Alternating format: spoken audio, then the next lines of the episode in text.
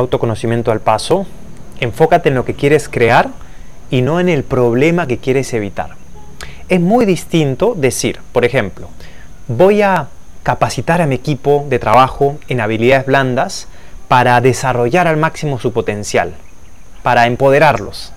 A diferencia de decir, voy a capacitar a mi equipo para evitar que cometan errores, para evitar que hagan perder tiempo o dinero a la empresa. Cuando actuamos basándonos en crear el futuro, tendremos mejor disposición para enfrentar retos.